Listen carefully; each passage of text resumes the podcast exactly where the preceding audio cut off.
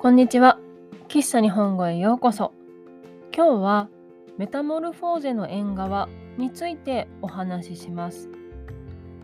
メタモルフォーゼの縁側は鶴谷香織さんによって書かれた漫画です。2017年から2020年までウェブコミック配信サイトコミックニュータイプで連載されていました。漫画は全部で5巻あります。この漫画の主人公は75歳のおばあちゃん篠井由紀と BL ボーイズラブが好きな高校生の女の子佐山うららですある夏の日篠井由紀は本屋さんで絵がとても綺麗な漫画を一冊だけ買います。家に帰ってその漫画を読むと、その漫画は BL でした。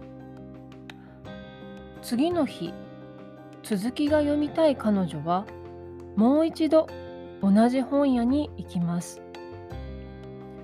そこで店員として働く佐山うららと出会い、2人は友達になります。メタモルフォーゼの縁側はおばあちゃんと女子高生の友情のお話です。おばあちゃんのユキは女子高生のうららに新しい世界を教えてもらいうららはユキに少しだけ勇気をもらいます。私はメタモルフォーゼの縁側という題名はとても素敵だなと思います。メタモルフォーゼはドイツ語で変身という意味です。そして縁側は日本の伝統的な家にある家の一番外側の通路廊下のことです。うららと雪のことをよく表していると思います。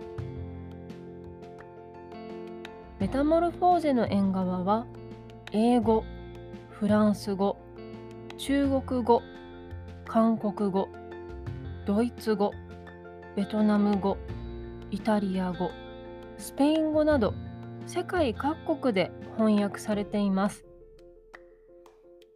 今年2022年には実写映画も公開されます。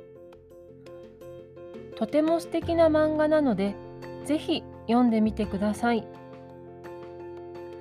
喫茶日本語は毎週日曜日と水曜日に新しいエピソードをアップしています。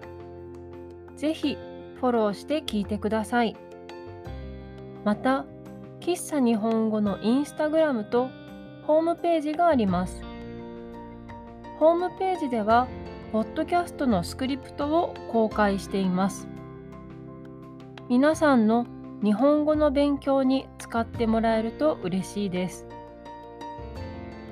URL は概要欄、プロフィール欄にありますので、ぜひチェックしてみてください。今日も最後まで聞いてくださってありがとうございました。また次回お会いしましょう。